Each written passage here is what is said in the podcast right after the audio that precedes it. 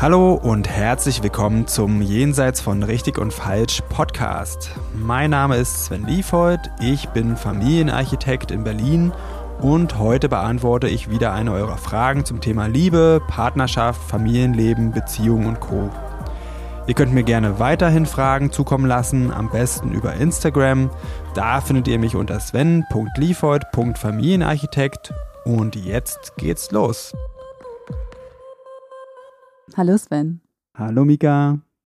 Wir haben ja heute ein Thema, was ich persönlich auch sehr spannend finde. Und zwar lautet das, was sind meine echten Grenzen und was ist meine Komfortzone? Großartiges Thema, finde ich auch ganz, ganz toll. Wollen wir direkt reinstarten? Ja, klar.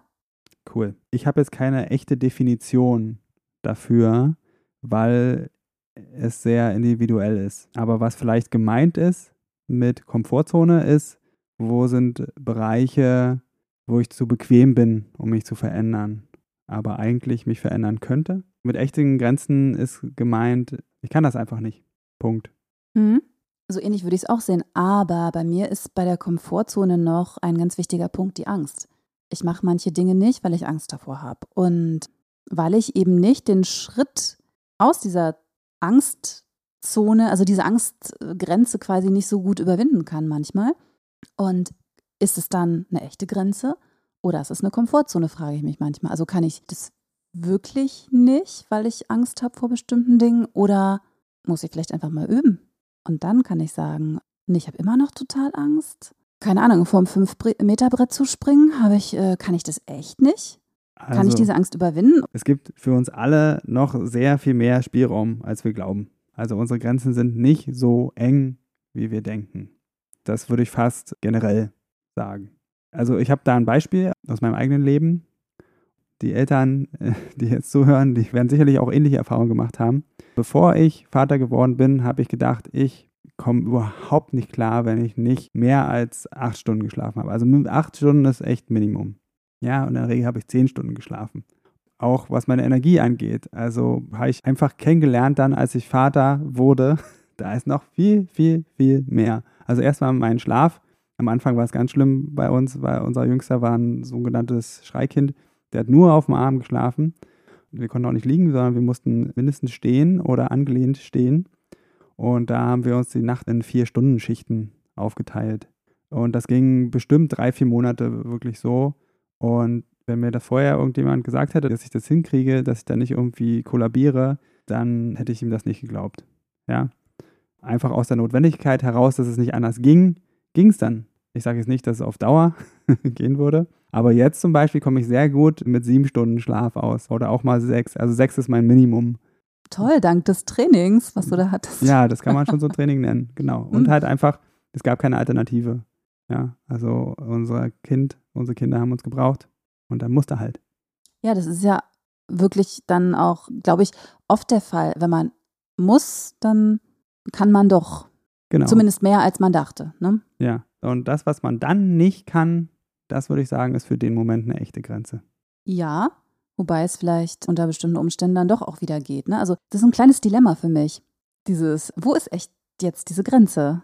Also, bei mir ist vieles auch so ein bisschen launenabhängig zum Beispiel. Oder weiß ich nicht, ich, ich kann jetzt auch viele Dinge, wo ich früher gedacht habe, ich würde die nicht können. Und dann denke ich mir, wenn ich mir noch mehr Mühe geben würde oder ein bisschen beherzter wäre oder noch mutiger wäre, dann wow, was ich alles können könnte. Ja, aber irgendwie scheint der Schmerz darüber, dass es so ist, wie es ist, nicht groß genug zu sein und die Motivation, die Belohnung, da dich hinzubewegen, auch nicht groß genug zu sein, damit du dich bewegst. Mhm. Ja, manchmal stelle ich mir so die Frage, erfüllt mich der Wunsch oder das, das Erreichen einer bestimmten Sache mit mehr Freude, als mich die Angst oder die Bequemlichkeit stresst. Ja, manchmal kann mir das nicht beantworten. Ne?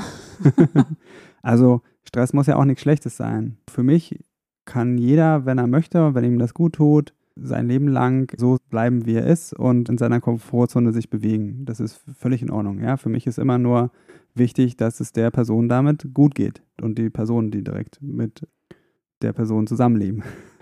Also es gibt für mich überhaupt keine Pflicht, die Komfortzone zu verlassen. Was ich auch noch gedacht habe bei der Frage, könnte es auch als eine Waffe benutzt werden von jemandem, der was will, der dann von mir oder von der Person verlangt, sag mal, komm doch mal aus deiner Komfortzone raus. Ich will mit dir Turmspringen machen. Bleib doch nicht in deiner Komfortzone stecken. Ja. Hm. Das ist auch eine schöne emotionale Erpressungsmethode. Genau, da macht man dann Schuldgefühle. Das ist eine Manipulationstechnik.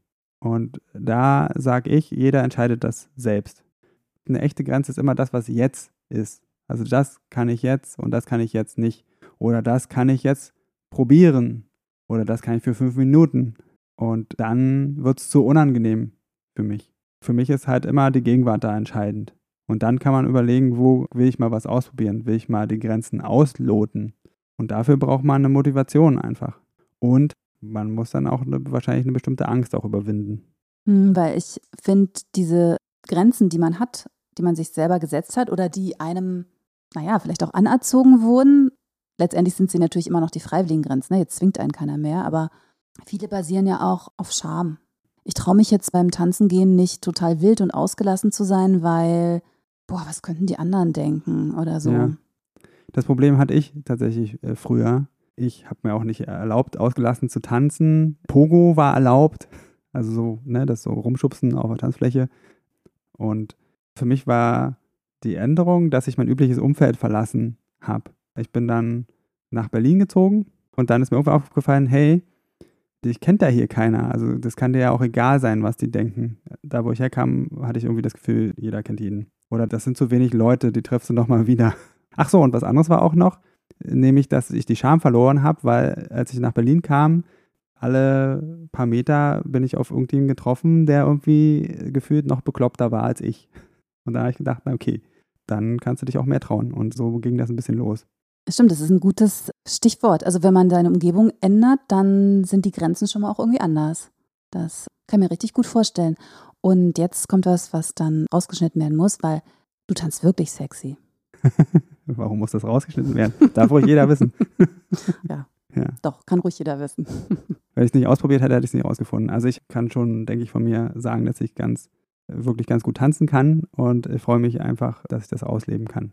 Mhm. Ich kenne das von mir. Ich wollte immer unbedingt singen und ich habe mich nicht getraut. Und da musste ich aber meine Angst überwinden, weil ich das unbedingt wollte. Und als ich dann manchmal auch so ein paar kleine Auftritte hatte, habe ich mich nicht getraut, Leute einzuladen, die ich schon kannte. Vor den Fremden war es mir total, naja, nicht egal, aber da war ich relativ relaxed. Und als ich dann angefangen habe, Leute einzuladen dazu, die ich schon kannte, die mich ja ganz anders auch kannten früher. Boah, das war echt schwer. Also ich konnte meine Komfortzone gut verlassen vor anderen Leuten, vor unbekannten Leuten. Vor Bekannten fiel mir das wahnsinnig schwer. Mhm, kann ich verstehen. Und hat sich verändert oder ist so geblieben? Es hat sich verändert. es ist noch ein bisschen da. Die meisten waren jetzt aber schon ein, zwei, dreimal oder so auch dabei. Ja. Und manche kommen sogar freiwillig ganz oft. Und das freut mich dann natürlich besonders. Aber jedes Mal, wenn jemand neu dazukommt, den ich schon länger kenne, dann ist es noch ein bisschen komisch. Ja, mhm. doch, ein bisschen. Okay. Aber es gibt eine Entwicklung, ne?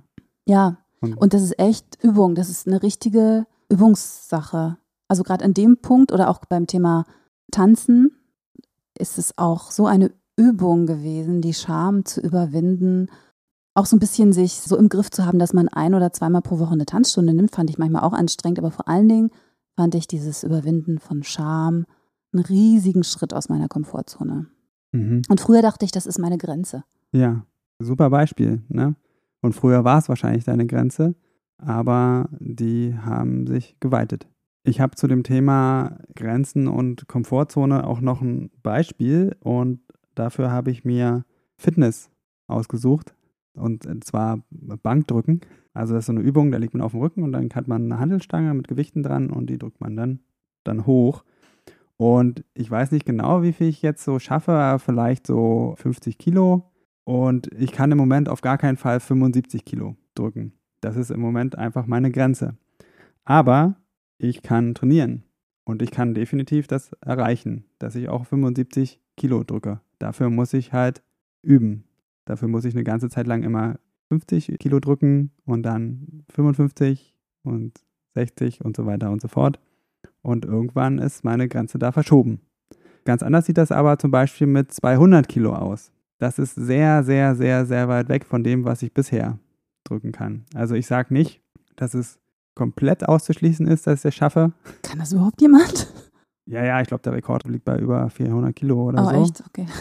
Aber es ist einfach sehr, sehr weit weg von meinem jetzigen Zustand. Und das ist halt eine Kategorie, wo ich sagen kann, na gut, das ist jetzt eigentlich schon eine relativ starke Grenze. Und die andere Kategorie ist, wie sehr will ich das? Ja, also wenn ich jetzt sagen würde, das ist mein Traum, ich will der Weltmeister werden im Bankdrücken und ich will meinem Leben diesem Ziel widmen und ich mache auch nichts anderes mehr, dann würde ich sagen, ist es sogar im Bereich des Möglichen. Ich weiß auf jeden Fall, dass sehr viel möglich ist mit ganz viel Motivation und dem richtigen Training. Und das ist mit allen Dingen so im Leben.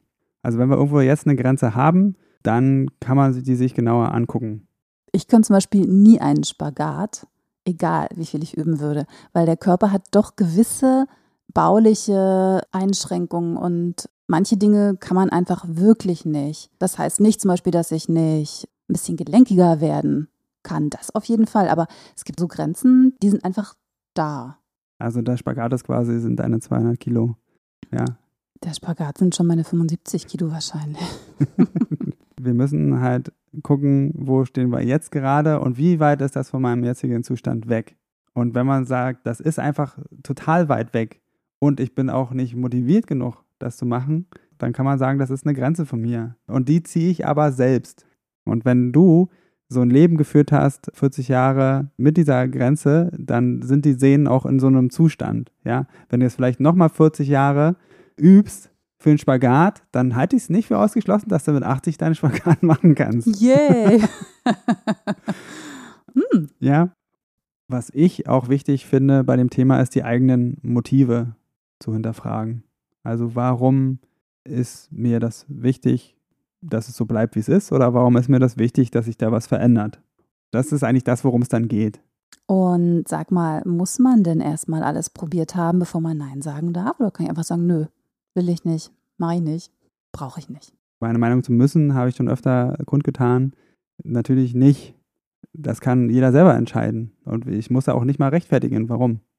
Was ich machen muss, ist einfach mit dem umgehen, was das für mich zur Folge hat. Wenn ich damit dann nicht umgehen kann, dann kann es ein Ansporn sein, was zu ändern. Oder es kann auch ein Ansporn sein, damit umgehen zu lernen. Dann erweitert man halt an der Stelle seine Komfortzone, macht die ein bisschen größer. Zum Beispiel beim Nein sagen. Mhm. Ich finde immer, es gibt diesen Unterschied zwischen ich traue mich nicht, aber ich würde gerne und zwischen ich traue mich nicht und es ist mir auch wurscht. Wenn da ein, aber ich würde gerne noch dazu kommt, dann ist es für mich immer was, wo ich zumindest mal drüber nachdenke, es doch zu probieren. Aber es gibt solche Sachen, keine Ahnung, wirklich dieses Beispiel vom 5-Meter-Brett springen. Das traue ich mich nicht, aber ich will es auch nicht. Warum soll ich da irgendeine Komfortzone erweitern, wenn ich das nie in meinem Leben brauchen werde? Finde ich eine gute Sache. Was mir gerade einfällt, vielleicht noch als so ein Beispiel, ist Sex. Wenn es um gewisse Sexualpraktiken geht und der eine will das und der an oder die andere will es nicht. Und dann kann man es erstmal versuchen mit Manipulationstechniken, indem man sagt, so, hey, jetzt sei nicht so prüde. Ne? Das klappt bestimmt. ja, es gibt Menschen, die springen darauf an. Oder man unterhält sich. Und auch bei Sexualität. Sexualität ist auch, wo teilweise der Spaß auch daran liegt, irgendwie die Grenzen auszutesten. Also Abwechslung einfach wichtig ist. Irgendwann. Irgendwann, ja. Aber wenn es dann bestimmte Dinge gibt, die man nicht machen möchte, und der andere sagt, ach komm, lass uns doch aber erst einmal probiert haben, bevor du jetzt Nein sagst. Ja, ähm, das ist ja eine legitime Frage. Oder man tastet sich dann ran. Vielleicht sind es auch so eine Techniken, vielleicht als Beispiel mal so BDSM-Geschichten. Ich kenne mich da jetzt nicht so aus. Soweit ich weiß, gibt es da auch bestimmte Abstufungen, was irgendwie Schmerz angeht und Kontrolle und Unterwerfung und so. Da kann man sich dann was raussuchen, wo wäre ich denn am ehesten zu bereit, das kann man mal ausprobieren. Wenn man will, dann kann man sich da auch erforschen. Okay, warum ist das so unangenehm für mich? Ja, und da kann man auch eine Menge über sich lernen und auch ein Stück Freiheit gewinnen, wenn man diese unangenehmen Gefühle erforscht hat. Ich glaube, hier in Deutschland ist es nicht ganz so. In Amerika ist sehr viel durch so religiöse Erziehung begründet, dass da bestimmte Stellungen dann irgendwie schmutzig sind wo wir jetzt vielleicht wirklich sagen würden, sag mal, warum ist denn das jetzt eine Grenze von dir? Und wo wir natürlich aus unserer Perspektive sagen würden, das lohnt sich doch total, das zu erforschen, damit du da auch irgendwie noch in mehr als einer Stellung Sex haben kannst. Oder wir gemeinsam. Ja. Aber da muss man halt wirklich gucken und auch Verständnis zeigen und einladen, ermutigen, inspirieren. Ja, oder irgendwann einfach akzeptieren, wenn derjenige sagt, nö. Genau. Dann sind halt die anderen Grenzen. Ne? Kann ich damit leben? Also wenn ich monogam bin, nur mit einer Sexstellung mein Leben zu fristen. Da kann man dann auch sich erforschen. Wofür brauche ich das? Ich schließe nicht aus, dass man zum Ergebnis kommt. Also die eine, die können wir aber richtig gut. Aber kann auch sein, so, nee, sorry, da geht mir irgendwie die Lust irgendwann flöten. Und da müssen wir jetzt eine Lösung für finden. Ne? Und das ist halt immer so ein Spiel. Also wir können die nicht ewig starr wirklich beibehalten, wenn wir mit anderen Menschen in Kontakt sind, weil da berühren sich unsere Grenzen die ganze Zeit. Zum Beispiel im Umgang mit Kindern. Man kann erstmal versuchen zu sagen, okay, das ist eine Grenze. Oder wenn man nur Probleme dadurch hat und das einfach sich nicht ändert, dann kann man überlegen, okay, die Kinder ändern sich jetzt nicht, kann ich jetzt was ändern an meiner Grenze. Das ist jetzt ein bisschen schräg, jetzt irgendwie vom Sex zu. Das wollte ich gerade sagen. das, das, tut mir leid. Ähm, das, das denke ich gerade die ganze Zeit. okay. Ich möchte mal kurz darauf zurückkommen, dass die eigenen Grenzen ja nicht nur die eigenen sind, sondern ja auch dann Grenzen für andere Menschen bedeuten. Das finde ich nochmal total wichtig zu betonen. So funktioniert das im Zusammenleben. Ja, irgendwie doof, wenn ich mich was nicht traue und dann macht jemand anders das nicht mit, weil der sich nicht traut. Mhm. Die Kinder meinst du jetzt? Nee, überhaupt. Wenn man sich jetzt so irgendwas durchgerungen hat, im Campingtrip durch Bolivien mhm. und jetzt traut man sich und plötzlich findest du aber keinen, der sich das auch traut. Ach so, ja. Ich glaube, da findet man immer jemanden. Das ja. sollte auch nur ein Beispiel sein. Ja. Also, dass man dann vielleicht wieder daran scheitert, an den Grenzen der anderen, wenn man seine eigene doch gerade verwunden hat. Ja, dann wäre halt auch nochmal wieder die eigene Grenze, würde ich mich das auch alleine trauen. Genau. Oder, oder vielleicht lieber erstmal einen Campingtrip durch Tschechien oder so. Irgendwie so ein genau, Kompromiss, den man mit sich kommt da jemand mit. Wichtig ist, meine Grenzen und meine Komfortzone gehören komplett mir und ich bin derjenige, der darüber bestimmt. Das finde ich ganz wichtig zu sagen. Wie gesagt, im Zusammenleben dann öfter auch versucht wird zu manipulieren. Da ist mein Vorschlag einladen, ermutigen, inspirieren. Und mehr können wir nicht tun. Ja, und da gibt es kein richtig und falsch. Das ist ja auch der Titel dieses Podcasts. Ich würde nur noch kurz sagen, dass die Grenzen ja aufgrund von verschiedenen Dingen in einem entstanden sind, ne? Und dass es sich immer lohnt, das zu hinterfragen. Zumindest mal kurz. Ja. Sich nicht zu zermartern, weil äh, dazu neigt man dann, oder ich neige dann manchmal auch dazu. Aber es lohnt sich immer mal kurz reinzuhaken und nicht gleich zu sagen, nein, ich traue mich nicht. Ja, wenn man eher dazu neigt, Nein zu sagen, dann ist es eine gute Idee, sich da zu hinterfragen, ob man nicht auch mal Ja sagen sollte. Und wenn man immer so ein Ja-Typ ist, ja, ich habe gar keine Grenzen, dann kann man da sich erforschen, warum sage ich immer Ja und vielleicht probiere ich mal mehr Nein sagen. Erforschen ist sowieso eine coole Sache. Hm.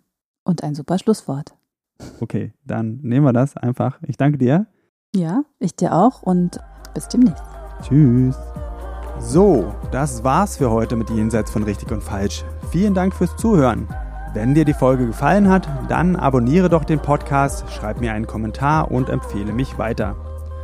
Und wenn du jetzt auch sagst, Podcast hören ist ja ganz gut, aber ich will noch mehr in meinen Beziehungen bewegen oder du hast es ausprobiert und das hilft nur kurz, weil du immer wieder in alte Muster zurückfällst, dann fühle dich herzlich eingeladen zu einem kostenfreien Kennenlerngespräch.